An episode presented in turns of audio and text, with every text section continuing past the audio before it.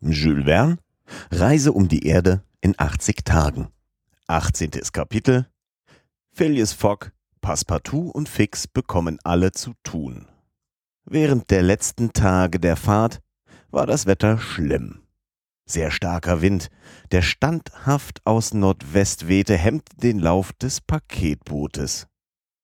Allzu unstet schwankte der Rangoon beständig und die Passagiere durften wohl diesen langen, Übelbefinden erregenden Wellen grollen, welche der Wind von der hohen See aus herbeitrieb. Während des 3. und 4. Novembers war es eine Art Sturm. Windstöße peitschten heftig auf das Meer. Der Rangoon musste einen halben Tag lang beilegen bei nur zehn Schraubenschlägen mit den Wellen lavieren. Alle Segel waren eingezogen und es war noch allzu viel Takelwerk, das mitten in den Windstößen pfiff. Natürlich wurde die Schnelligkeit des Paketbootes dadurch bedeutend vermindert, und man konnte annehmen, dass es zu Hongkong um 20 Stunden nach der vorschriftsmäßigen Zeit anlegen würde und noch später, wenn sich der Sturm nicht legte. Phileas Fogg verhielt sich bei diesem Anblick eines wütenden Meeres, welches direkt gegen ihn zu kämpfen schien, mit seiner gewöhnlichen Gemütsruhe. Seine Stirn ward nicht einen Augenblick finster, und doch konnte eine Verspätung um 20 Stunden seinen Reisezweck verderben, indem er die Abfahrt des Paketbootes nach Yokohama verfehlte. Aber dieser nervenlose Mann empfand weder Ungeduld noch Unlust. Es schien wahrhaftig, als sei dieser Sturm in seinem Programm vorgesehen. Miss Aouda, die sich mit ihrem Gefährten über dies Unwetter unterhielt, fand ihn ebenso gleichmütig wie zuvor. Fix sah diese Dinge nicht mit demselben Auge an. Im Gegenteil hatte er Gefallen an dem Sturme. Es hätte ihm eine unendliche Befriedigung gewährt, wäre der Rangoon genötigt gewesen, vor dem Sturme zu fliehen. Alle diese Verspätungen waren ihm Wasser auf seine Mühlen, denn sie konnten den Herrn Fogg nötigen, einige Tage zu Hongkong zu verweilen. Endlich, der Himmel mit seinen Stürmen und Windstößen war ihm günstig. Zwar war er ein wenig unwohl, aber daran lag nichts. Wenn auch sein Körper an der Seekrankheit litt, sein Geist jubelte mit unendlicher Befriedigung. Es lässt sich denken, wie Passepartout diese Zeit in unverhohlenem Zorn hinbrachte. Bisher war alles so gut gegangen. Land und Meer schienen seinem Herrn ergeben zu sein, Dampfer und Eisenbahn folgten seinen Willen. Die Winde wirkten vereint mit der Dampfkraft zugunsten seiner Reise. War nun endlich die Zeit des Verrechnens gekommen? Passepartout, als wenn die 20.000 Pfund der Wette aus seiner Börse gezahlt werden müssten, war wie vernichtet. Der arme Junge. Fix verhehlte ihm sorgfältig seine persönliche Befriedigung und tat wohl daran. Denn hätte Passepartout seine stille Befriedigung wahrgenommen, so hätte er es ihn arg empfinden lassen. Passepartout blieb während der ganzen Dauer des Sturms auf dem Verdeck des Rangoon. Unten hätte er nicht bleiben können. Er kletterte in das Mastenwerk und setzte die Bootsleute in Erstaunen, als er so gewandt wie ein Affe zur Hilfe war. Hundertemal fragte er den Kapitän, die Offiziere, die Matrosen, die sich des Lachens nicht erwehren konnten, als sie den Burschen so außer Fassung sahen. Passepartout wollte durchaus wissen, wie lange das Unwetter dauern würde. Man verwies ihn an den Barometer, der sich nicht entschließen konnte zu steigen. Passepartout schüttelte den Barometer, aber es half nichts. Endlich legte sich der Sturm. Der Zustand des Meeres änderte sich im Laufe des 4. November. Der Wind sprang um und ward wieder günstig. Mit der Witterung ward auch Passepartout wieder heiter. Es wurden wieder alle Segel aufgehisst und der Rangoon setzte seinen Weg mit erstaunlicher Schnelligkeit fort. Aber es ließ sich nicht alle verlorene Zeit wieder einbringen. Man musste sich wohl darein ergeben, und erst am 6. um 5 Uhr morgens wurde das Land signalisiert. Phileas Foggs Reisebüchlein hatte die Ankunft des Paketbootes auf den 5. angesetzt, und es kam erst am 6. an. Das war also eine Verspätung um 24 Stunden und die Weiterreise nach Yokohama musste notwendig verfehlt sein. Um 6 Uhr kam der Lotse an Bord des Rangoon und nahm seinen Platz auf dem Steg, um das Fahrzeug durch die Fahrwasser bis zum Hafen von Hongkong zu leiten.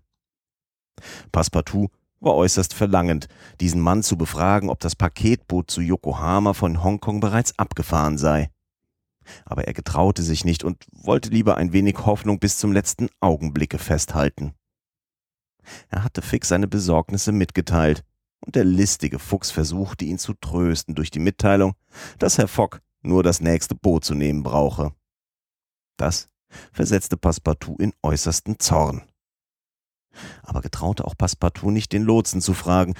So fragte ihn Herr Fogg, nachdem er in seinem Bradshaw nachgesehen, mit ruhiger Miene, ob er wisse, wann ein Boot von Hongkong nach Yokohama abgehe.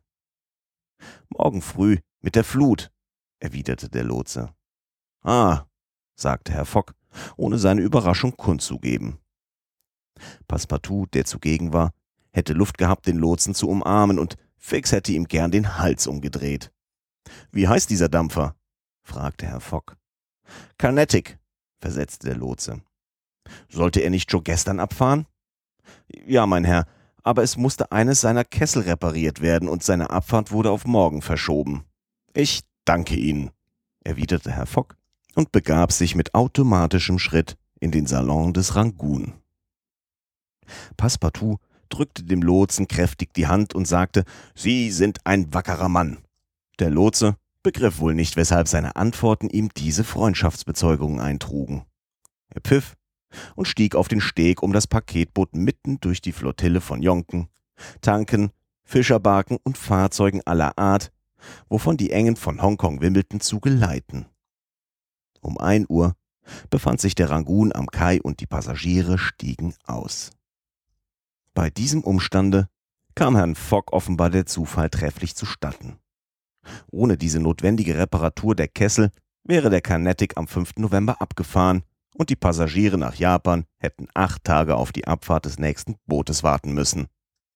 Herr Fogg war nun zwar um 24 Stunden zurück, aber diese Verspätung blieb ohne Einfluss auf den übrigen Teil der Reise. Der Dampfer, welcher die Fahrt von Yokohama nach San Francisco durchs stille Meer machte, stand mit dem Paketboote von Hongkong in direkter Verbindung, so dass er vor dessen Ankunft nicht abfahren durfte. Offenbar hätte nun zu Yokohama bereits eine Verspätung um 24 Stunden stattgefunden. Die ließ sich jedoch während der 22 Tage der Fahrt durchs Stille Meer leicht wieder einbringen. Diese 24 Stunden abgerechnet, befand sich also Herr Fogg 35 Tage nach seiner Abfahrt aus London in Übereinstimmung mit seinem Programm. Da der Carnatic erst um 5 Uhr des folgenden Tages abfuhr, so hatte Herr Fogg 16 Stunden Zeit für seine Geschäfte, das heißt in Betreff der Miss Aouda.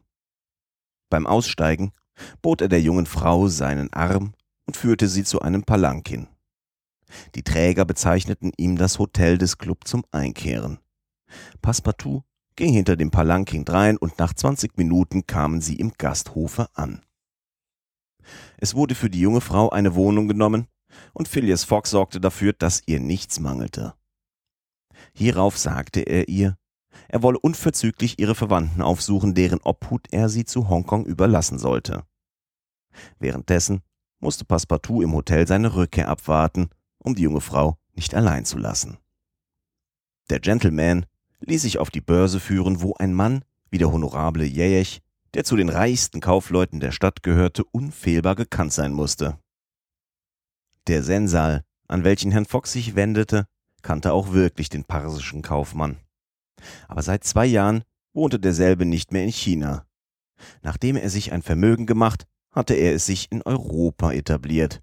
In Holland glaubte man, weil er während seiner kaufmännischen Tätigkeiten in zahlreichen Verbindungen mit diesem Lande gestanden hatte.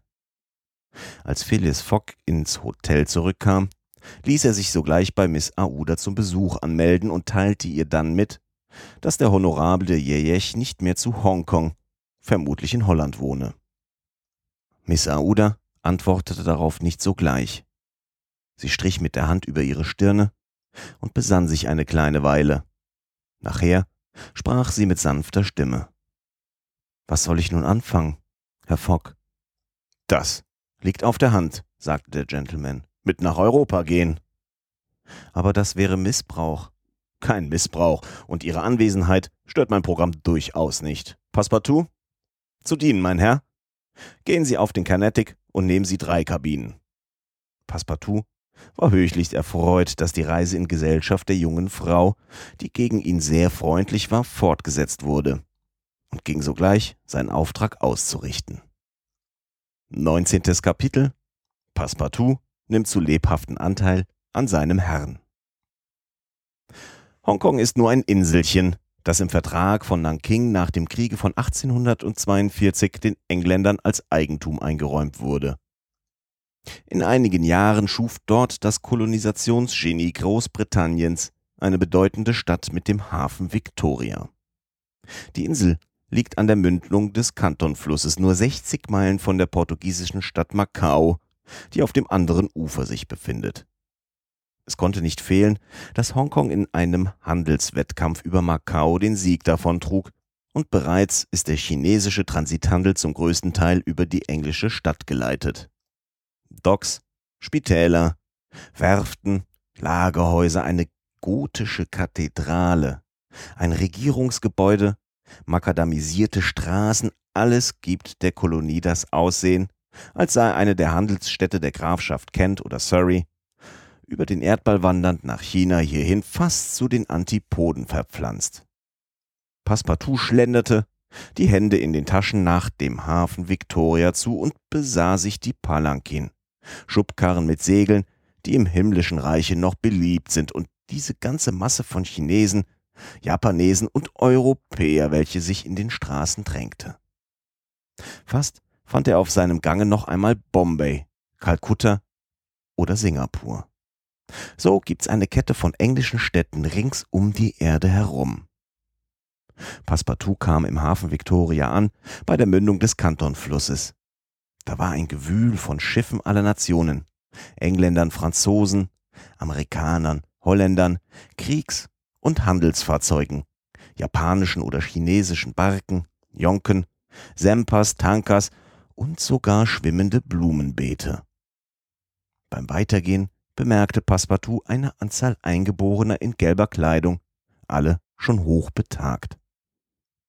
Als er in eine chinesische Barbierstube trat, um sich nach chinesischer Mode rasieren zu lassen, hörte er von dem Figaro, der ziemlich gut Englisch sprach, dass diese Greise sämtlich mindestens 80 Jahre alt waren und dass sie in diesem Alter das Recht bekamen, sich in Gelb, welches die kaiserliche Farbe ist, zu kleiden.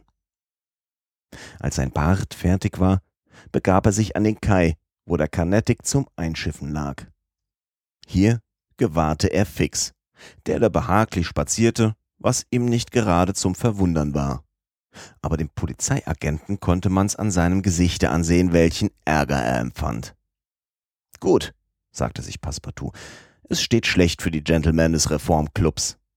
Und er trat mit heiterem Lächeln zu Fix heran, ohne dass er dessen ärgerliche Miene bemerken wollte. Nun hatte der Agent guten Grund, dem höllischen Unstern, der ihm verfolgte, zu verfluchen. Noch kein Verhaftsbefehl. Offenbar lief der hinter ihm drein und konnte nur dann ihn einholen, wenn er einige Tage in dieser Stadt verweilte. Und da Hongkong die letzte englische Station auf der ganzen Rundreise war, so musste der Herr Fogg ihm unerreichbar entwischen, wenn es ihm nicht gelang, ihn hier zurückzuhalten.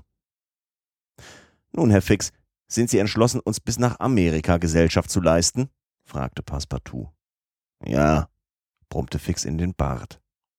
Nun, so kommen Sie, rief Passepartout mit hellem Lachen. Ich dachte es mir ja, dass es Ihnen nicht möglich sein würde, sich von uns zu trennen. Kommen Sie mit, Ihren Platz zu nehmen.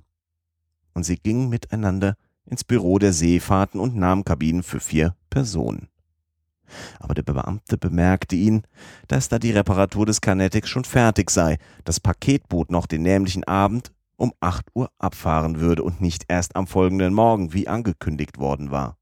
Ah, recht schön, erwiderte Passepartout. Das wird mein Herr schon einrichten, ich will's ihm melden. Jetzt entschloss sich Fix zu einem äußersten Schritt, nämlich dem, Passepartout alles herauszusagen.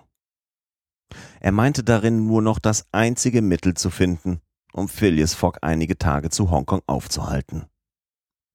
Wie sie aus dem Büro herauskam, bot Fix seinem Gefährten an, in einer Schenkbude ein Glas mit ihm zu trinken.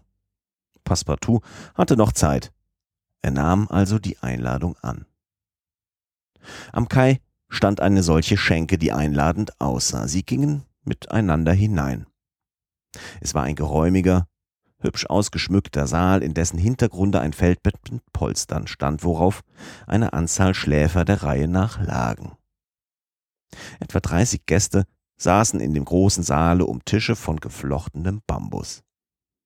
Einige leerten Flaschen Ale oder Porter, andere Gläser gebrannten Wassers, Gin oder Brandwein. Zudem rauchten die meisten aus langen, irrenden, roten Pfeifen voll Opiumküglein, die mit Rosenwasser getränkt waren. Darauf, nach einiger Zeit, glitt ein Raucher nach dem anderen benebelt unter den Tisch, und die Kellner fassten ihn dann beim Kopf und den Füßen und schleppten ihn auf das Feldbett neben einen Kameraden. So lagen bereits etwa zwanzig solcher Trunkenbolde nebeneinander in einem viehischen Zustande. Fix und Passepartout sahen, dass sie in eine Tabakstube geraten waren, die von solchen elenden, stumpfsinnigen, abgemagerten Dummköpfen besucht wurde, welchen das erwerbssüchtige England jährlich für mehr als 200 Millionen Mark von den verderblichem Opium verkauft. Unglückselige Millionen, die einem der heillosesten Laster der menschlichen Natur abgewonnen wurden. Die chinesische Regierung hat wohl einem solchen Missbrauch durch die strengsten Gesetze zu steuern versucht, aber vergeblich. Früher waren für den Gebrauch des Opiums die reicheren Klassen allein förmlich bevorrechtet. Nun ist er bis zu den niedersten Ständen vorgedrungen, und seine Verheerungen waren nicht mehr aufzuhalten. Das Opiumrauchen ist in dem Reich der Mitte überall verbreitet. Männer wie Weiber geben sich diesem beklagenswerten Hang hin, und wenn sie an das Einschlürfen dieses Giftes gewöhnt sind, können sie demselben nicht mehr entsagen oder sie bekommen schreckliche Magenkrämpfe. Ein tüchtiger Raucher schmaucht täglich bis zu acht Pfeifen, aber binnen fünf Jahren ist er auch des Todes. In solch einer Rauchbude nun, wie sie da in Mengen stehen, gerieten Fix und Passepartout in der Absicht, eine Erfrischung zu nehmen. Passepartout hatte kein Geld bei sich, aber er nahm gern die Freundlichkeit seines Gefährten an, um sich dann zu seiner Zeit zu revanchieren. Man verlangte zwei Flaschen Portwein, denen sodann der Franzose tüchtig zusprach, während Fix mit mehr Zurückhaltung seinen Kameraden sehr scharf beobachtete. Man plauderte von diesen und jenem, und besonders davon, dass Fix den vortrefflichen Gedanken bekam, auf dem Carnatic mitzufahren. Als die Flaschen geleert waren, stand Passepartout auf, um seinen Herrn zu benachrichtigen, dass die Abfahrt desselben einige Stunden früher stattfinden sollte. Fix hielt ihn zurück. Einen Augenblick, sagte er. Was wollen Sie, Herr Fix? Ich habe etwas Ernstes mit Ihnen zu bereden. Etwas Ernstes, rief Passepartout und leerte die letzten Tröpfchen aus seinem Glase. Nur davon reden wir morgen. Heute habe ich keine Zeit dazu. Bleiben Sie, erwiderte Fix, es handelt sich um Ihren Herrn. Passepartout sah bei diesem Wort seinen Kameraden scharf an. Es kam ihm vor, als mache Fix dabei ein sonderbares Gesicht, und er setzte sich wieder hin. Was haben Sie mir denn zu sagen? fragte er. Fix legte seine Hand auf den Arm seines Genossen und sprach halblaut. Sie haben geraten, wer ich bin? fragte er. Teufel, ja, sagte Passepartout mit Lachen. Nun, so will ich Ihnen alles heraussagen. Jetzt, da ich alles weiß, Vater, das ist so stark nicht. Kurz nur immer zu, aber zuvor lassen Sie mich Ihnen sagen, dass diese Gentlemen sich vergeblich Kosten gemacht haben. Vergeblich, sagte Fix. Sie sprechen davon auf eine eigene Art. Man sieht wohl, Sie wissen nicht, wie bedeutend die Summe ist, um die es sich handelt. Doch ja, versetzte Passepartout. 20.000 Pfund. 50.000, erwiderte Fix und drückte dem Franzosen die Hand. 55.000. Wie? rief Passepartout. Herr Fock hätte gewagt. 55.000. Nun denn, umso mehr Grund, keinen Augenblick zu verlieren, fügte er bei und stand abermals auf. 55.000 Pfund, fuhr Fix fort und nötigte Passepartout zum Sitzen, wofür er eine Flasche Brandwein bestellte und wenn ich zum Ziele komme, gewinne ich einen Preis von 2000 Pfund. Wollen Sie 500 davon dafür, dass Sie mir dazu behilflich sind? Ihnen behilflich sein? rief Passepartout und riss seine Augen übermäßig auf. Ja, mir behilflich sein, um den Herrn Fogg einige Tage in Hongkong zurückzuhalten. Was meinen Sie? sagte Passepartout. Also nicht zufrieden, meinem Herrn aus Misstrauen in seine Ehrlichkeit einen Begleiter beizugeben, wollen die Herren ihm auch noch Hindernisse bereiten. Ich schäme mich um ihretwillen. Was meinen Sie damit? fragte Fix. Ich meine, das ist doch eine grobe Sache, Herrn Fogg so auszuziehen, sein Geld aus der Tasche zu nehmen. Ei, ja wohl rechnen wir darauf, das zu erreichen. Aber das ist doch ein Hinterhalt, schrie Passepartout, der durch den Brandwein, welchen Fix ihm einschenkte, immer hitziger ward. Ein Hinterhalt von Gentlemen, von Kollegen. Fix begriff das nicht mehr. Von Kollegen, rief Passepartout, von Mitgliedern des Reformclubs. Wissen Sie, Herr Fix, mein Herr ist ein rechtschaffener Mann, und wenn er eine Wette gemacht hat, denkt er sie redlich zu verdienen. Aber für wen halten Sie mich denn? fragte Fix und sah Passepartout fest ins Auge. Zum Henker, für einen Agenten der Mitglieder des Reformclubs mit dem Auftrage, die Reise meines Herrn zu kontrollieren, was doch recht demütigend ist. Darum habe ich auch, obwohl ich schon seit einiger Zeit erraten habe, wer Sie sind, dem Herrn Fogg ja noch nichts davon gesagt. Er weiß nichts davon? fragte Fix lebhaft. Nichts, erwiderte Passepartout und leerte sein Glas nochmals. Der Polizeiagent fuhr mit der Hand über seine Stirn und zögerte weiter zu reden. Was sollte er jetzt tun? Passepartouts Irrtum schien aufrichtig, aber er machte die Ausführung seines Vorhabens schwieriger. Offenbar sprach dieser Bursche durchaus ehrlich und war kein Mitschuldiger seines Herrn, was Fix hätte befürchten mögen. Nun, sagte er zu sich, da er nicht mitschuldig ist, wird er auch mir behilflich sein. Der Detektiv hatte abermals seinen Entschluss gefasst. Übrigens hatte er keine Zeit mehr abzuwarten. Herr Fogg musste um jeden Preis zu Hongkong aufgehalten werden. Hören Sie mich an, sagte Fix halblaut. Hören Sie mich recht an. Ich bin nicht, wofür Sie mich halten. Das heißt, ein Agent von Mitgliedern des Reformclubs. Pah, sagte Passepartout und sah ihm spöttisch ins Gesicht. Ich bin Polizeiagent mit Auftrag von der Regierung zu London. Sie? Polizeiagent? Ja, und ich beweise es, fuhr Fix fort. Hier meine Kommissionsurkunde. Und der Agent holte ein Papier aus seiner Brieftasche und zeigte seinem Begleiter eine vom Direktor der Zentralpolizei unterzeichnete Kommission. Passepartout, ganz verdutzt, schaute Fix an, ohne ein Wort vorbringen zu können. Die Wette des Herrn Fogg, fuhr Fix fort, ist nur ein Vorwand, womit Sie an der Nase geführt werden. Sie samt den Kollegen des Reformclubs, denn es war ihm darum zu tun, sich ihrer unbewussten Teilnahme zu sichern. Aber weshalb? rief Passepartout. Hören Sie, am 28. September wurde auf der Bank von England von einem Individuum, dessen Beschreibung aufgenommen werden konnte, ein Diebstahl von 55.000 Pfund verübt. Nun, sehen Sie, diese Beschreibung passt Zug für Zug auf Herrn Fogg. Gehen Sie mir weg, rief Passepartout und schlug mit kräftiger Faust auf den Tisch. Mein Herr ist der ehrlichste Mann auf der Welt. Woher wissen Sie das? erwiderte Fix. Sie kennen ihn gar nicht. Sie sind erst am Tage seiner Abreise bei ihm eingetreten, und er ist über Hals und Kopf unter einem verrückten Vorwande abgereist, ohne Koffer, mit einer ungeheuren Summe Banknoten, und Sie getrauen sich, ihn einen ehrlichen Menschen zu heißen? Ja, ja, sagte mechanisch der arme Junge wiederholt. Wollen Sie als sein Mitschuldiger arretiert werden? Passepartout fasste seinen Kopf in beide Hände. Er war nicht mehr zu kennen, wagte den Polizeiagenten nicht ins Angesicht zu sehen. Phileas Fogg, ein Dieb, der Retter Aoudas, der edle, wackere Mann? Und doch, welche Verdachtsgründe gegen ihn? Passepartout versuchte, die in seinen Geist schleichenden Verdachtsgründe abzuweisen, wollte nicht an die Schuld seines Herrn glauben. Schließlich, was wollen Sie von mir? sagte er zu dem Polizeiagenten, indem er sich zusammennahm. Das will ich Ihnen sagen. Ich bin dem Herrn Fogg bis hierher nachgeschlichen, aber noch nicht im Besitz des Verhaftbefehls, den ich aus London begehrt habe. Sie müssen daher mir behilflich sein, ihn zu Hongkong aufzuhalten. Ich soll.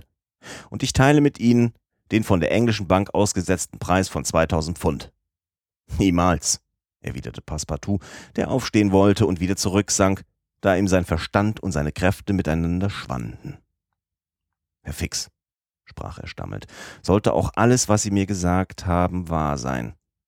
Wäre mein Herr auch der Dieb, welchen Sie suchen, was ich nicht zugebe. Ich bin in seinem Dienst bisher wie jetzt, habe ihn als gut und edelmütig kennengelernt. Ihn verraten? Niemals. Nein, für alles Gold in der Welt nicht. Ich bin aus dem Dorfe, wo man solches Brot nicht isst. Sie weigern sich? Ja. Tun wir, als hätte ich nichts gesagt, erwiderte Fix, und trinken noch eins, ja? Trinken wollen wir. Passepartout fühlte mehr und mehr sich von Trunkenheit bemeistert. Fix, der ihn um jeden Preis von seinem Herrn trennen wollte, suchte mit ihm fertig zu werden. Auf dem Tische lagen einige mit Opium gestopfte Pfeifen. Fix gab dem Passepartout unvermerkt eine in die Hand. Er nahm sie, hielt sie an seine Lippen, zündete sie an, tat einige Züge und sank betäubt mit schwerem Kopfe zurück. Schließlich, sagte Fix, als er den Passepartout bewusstlos sah, der Herr Fogg wird nicht mehr zeitig von der Abfahrt des Carnatic in Kenntnis gesetzt. Und wenn er abreist, geschieht es wenigstens ohne diesen verfluchten Franzosen. Darauf bezahlte er die Zeche und ging. Zwanzigstes Kapitel Fix tritt zu Phileas Fogg in unmittelbare Beziehung.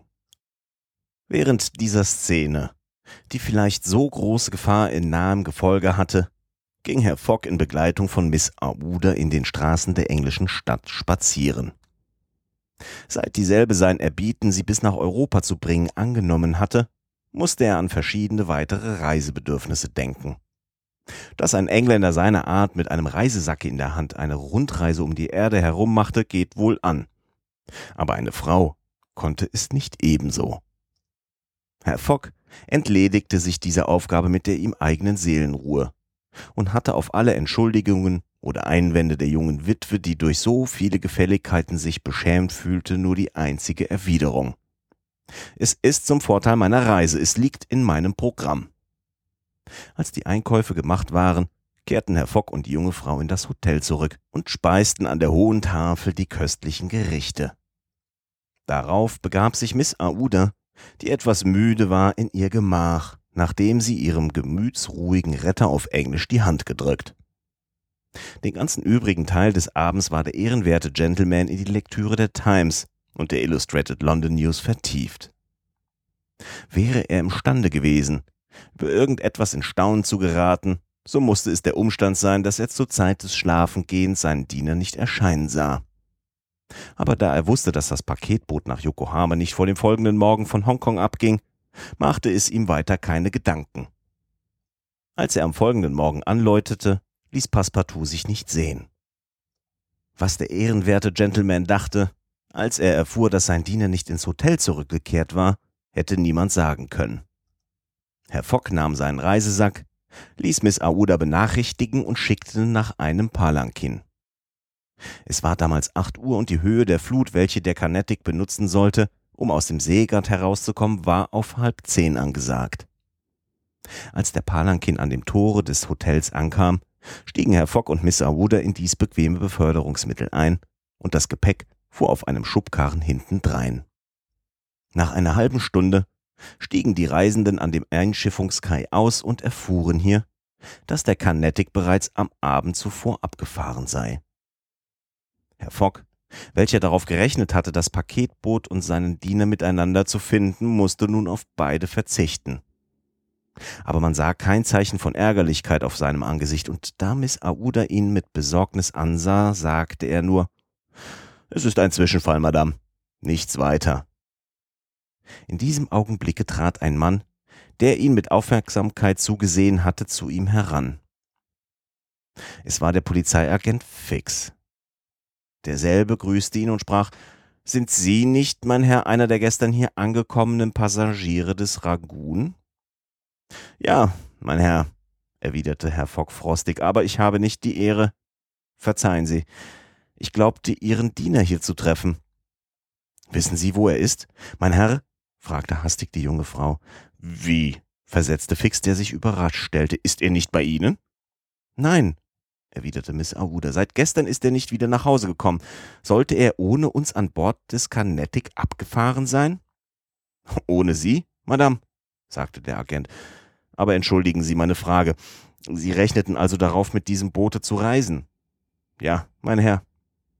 Ich auch, Madame, und bin nun in großer Verlegenheit. Der Carnatic ist, als seine Reparaturen fertig waren, zwölf Stunden früher von Hongkong abgefahren, ohne jemand davon Kenntnis zu geben, und jetzt muss man acht volle Tage warten, bis wieder ein Boot abfährt. Bei diesen Worten, acht Tage, jubelte Fix in seinem Herzen. Herr Fogg acht Tage in Hongkong aufgehalten. Nun wäre Zeit genug für ein Treffen des Verhaftsbefehls. Kurz, es waren gute Aussichten für den Repräsentanten des Gesetzes. Wie fühlte er sich da zu Boden geschmettert, als er Phileas Fogg mit gelassener Stimme sagen hörte, es gibt ja, dünkt mir noch andere Schiffe außer dem Carnatic im Hafen von Hongkong. Und Herr Fogg bot Miss Aouda seinen Arm und begab sich mit ihr zu den Docks, um ein zum Abfahren gerüstetes Schiff zu suchen. Fix folgte voller Bestürzung. Er war, schien's, wie mit einem Faden an ihn gebunden. Doch schien das Glück seinem Günstling, dem es bisher so dienstbar gewesen, wirklich im Stiche lassen zu wollen. Drei Stunden lang lief Phileas Fogg in allen Richtungen den Hafen auf und ab, um nötigenfalls ein Fahrzeug bis nach Yokohama auf eigene Kosten in Miete zu nehmen. Aber er sah nur im Auf- und Abladen begriffene Schiffe, die folglich nicht reisefertig sein konnten. Da bekam Fix wieder Hoffnung. Doch verlor Herr Fogg seine Fassung nicht und war im Begriff, bis nach Macau hin weiter zu forschen, als ein Bootsmann zu ihm trat. Eure Gnaden suchen ein Fahrzeug? fragte der Mann und zog den Hut ab. Haben Sie ein Boot reisefertig? fragte Herr Fogg. Ja, Euer Gnaden ein Lotsenboot Nummer 43, das beste von allen im Hafen. Fährt es rasch? Acht bis neun Meilen, beiläufig. Wollen Sie's sehen? Ja, euer Gnaden werden zufrieden sein. Ist's für eine Spazierfahrt im Meer? Nein, für eine Reise. Eine Reise? Können Sie es übernehmen, mich nach Yokohama zu bringen? Bei diesen Worten ließ der Bootsmann die Arme sinken, riss die Augen weit auf. Euer Gnaden belieben zu scherzen, sagte er. Nein, ich habe die Fahrt des Carnatic verfehlt und ich muss am 14. spätestens zu Yokohama sein, um auf das Paketboot nach San Francisco zu kommen. Es tut mir leid, erwiderte der Lotse, aber dies geht nicht an. Ich biete Ihnen 100 Pfund täglich und eine Prämie von 200 Pfund, wenn ich zeitig anlange. Ist das ernst gemeint? fragte der Lotse.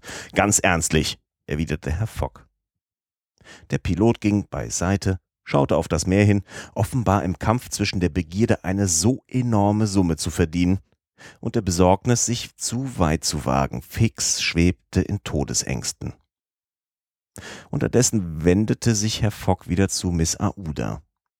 Werden Sie keine Angst haben, Madame? fragte er sie. In Ihrer Gesellschaft nicht, Herr Fogg, versetzte die junge Frau. Der Lotse kam wieder zu dem Gentleman, drehte seinen Hut in den Händen. Nun, Pilot? Fragte Herr Fogg. Ei nun, Euer Gnaden, erwiderte der Pilot, ich kann weder meine Leute, noch mich, noch Sie selbst durch eine solch weite Fahrt auf einem Boote von kaum zwanzig Tonnen und zu dieser Jahreszeit der Gefahr aussetzen. Übrigens würden wir nicht mehr zur rechten Zeit ankommen, denn von Hongkong bis Yokohama sind 1650 Meilen. Nur 1600, sagte Herr Fogg. Das macht nichts aus. Fix atmete wieder auf. Aber, fuhr der Pilot fort, es gäbe vielleicht ein Mittel, es anders einzurichten. Dem Fix ging der Atem wieder aus. Wie denn? fragte Phileas Fogg. Wenn es nach Nagasaki ginge, an der Südspitze Japans, 1100 Meilen, oder nach Shanghai, 800 Meilen von Hongkong, dann würde man sich in der Nähe der chinesischen Küste halten. Ein großer Vorteil, zumal da die Windströmung nordwärts treibt. Pilot, versetzte Phileas Fogg, zu Yokohama muss ich auf das amerikanische Postschiff und nicht zu Shanghai oder Nagasaki. Warum nicht? versetzte der Lotse. Das Paketboot nach San Francisco fährt nicht von Yokohama, sondern von Shanghai aus. Und Yokohama wie Nagasaki sind nur Anhalteplätze. Sind Sie dessen gewiss? Ganz sicher. Und wann fährt das Paketboot von Shanghai ab? Am 11. Um 7 Uhr abends. Also haben wir noch vier Tage Zeit dafür. Vier Tage machen 96 Stunden und haben wir tüchtige Mannschaft, Südostwind und das ruhige Meer, so können wir bei durchschnittlich 8 Meilen die Stunde die 800 Meilen bis Shanghai schon fertig bringen. Und wann können Sie abfahren? In einer Stunde. So viel bedarf's noch, um Lebensmittel zu kaufen und Segel fertig zu machen. Abgemacht. Sie sind der Schiffsherr? Ja. John Bunsby, Patron der Tankadere. Wollen Sie Draufgeld? Wenn's euer Gnaden beliebt. Hier, 200 Pfund abschläglich. Mein Herr, sprach sodann Phyllis Fogg zu Fix, wenn Sie die Gelegenheit benutzen wollen. Mein Herr, versetzte Fix entschlossen, eben wollte ich mir diese Gunst ausbitten. Gut, in einer halben Stunde sind wir an Bord. Aber der arme Bursche, sagte Miss Aude, welche über das Verschwinden Passepartouts sehr besorgt war. Ich werde das Mögliche für ihn tun, erwiderte Phileas Fogg. Und während Fix in fieberhafter Nervenaufregung und wütendem Zorn das Lotsenboot bestieg, begaben sich beide auf das Polizeibüro zu Hongkong. Hier gab Phileas Fogg Passepartouts Beschreibung auf und legte eine hinreichende Summe nieder, um ihn wieder heimzubringen. Dasselbe geschah bei dem französischen Konsularagenten. Der Palankin nahm sodann im Hotel das Gepäck auf und brachte die Reisenden an den Hafenrand, wo das Lotsenboot Nummer 43, Mannschaft und Lebensmittel an Bord Schlag 3 Uhr segelfertig war. Die Tankadere war eine reizende kleine Goelette von 20 Tonnen Gehalt, vorn wohl zugespitzt, sehr schlank geformt und langgestreckt in ihrer Wasserlinie. Man konnte sie für eine Yacht zur Wettfahrt halten. Sie war mit glänzendem Kupfer bedeckt, ihr Eisenwerk galvanisiert, ihr Verdeck weiß wie Elfenbein. Und man sah wohl, dass ihr Patron John Bunsby sich darauf verstand, sie in gutem Zustande zu halten. Ihre beiden Maste neigten sich ein wenig nach hinten. Sie war mit Brigantin, Fock und Forstagssegel versehen und man konnte für den Wind von hinten ein Hilfssegel anbringen. Sie musste erstaunlich schnell fahren und hatte in der Tat schon einige Mal Preise bei den Wettfahrten der Lotsenfahrzeuge gewonnen. Die Bemannung der Tankadere bestand aus dem Patron John Bunsby und vier Mann. Es waren kühne Bootsleute, wie sie sich jederzeit beim Aufsuchen von Schiffen Gefahren aussetzen und zum Verwundern in diesen Meeren bekannt. John Bunsby, etwa 45 Jahre alt, kräftig, dunkel gebräunt, mit lebhaftem Blick, energischen Gesichtszügen, sicher und rüstig, hätte auch dem verzagtesten Vertrauen eingeflößt. Phileas Fogg und Miss Aouda stiegen an Bord. Fix befand sich schon da. Durch die hintere Luke kam man in ein viereckiges Zimmer, dessen Wände über einen runden Divan sich zu Lagerstätten erweiterten. In der Mitte ein Tisch mit einer Hängelampe. Alles war eng, aber reinlich. Ich bedauere, dass ich Ihnen nichts Besseres anbieten kann, sagte Herr Fogg zu Fix, der sich still verneigte. Der Polizeiagent fühlte sich ein wenig gedemütigt, dass er so die Gefälligkeit des Herrn Fogg benutzte. Sicherlich, dachte er, ist's ein sehr höflicher Schurke, aber ein Schurke ist's immer. Zehn Minuten nach drei Uhr wurden die Segel aufgehisst, die englische Flagge aufgepflanzt. Die Passagiere saßen auf dem Verdeck, Herr Fogg und Miss Aouda warfen einen letzten Blick auf den Kai, um zu schauen, ob nicht Passepartout sich sehen ließe. Fix war einigermaßen in Angst, denn der Zufall hätte den unglückseligen Burschen, welchen er so unwürdig behandelt hatte, dahin führen können, und dann wäre eine Enthüllung erfolgt, welche dem Detektiv nicht zugunsten gewesen wäre. Aber der Franzose war nicht zu sehen. Ohne Zweifel lag er noch im Rausche des narkotischen Giftes. Endlich gewann der Patron Bunsby die hohe See, und die Tankadere flog mit vollen Segeln über die Fluten.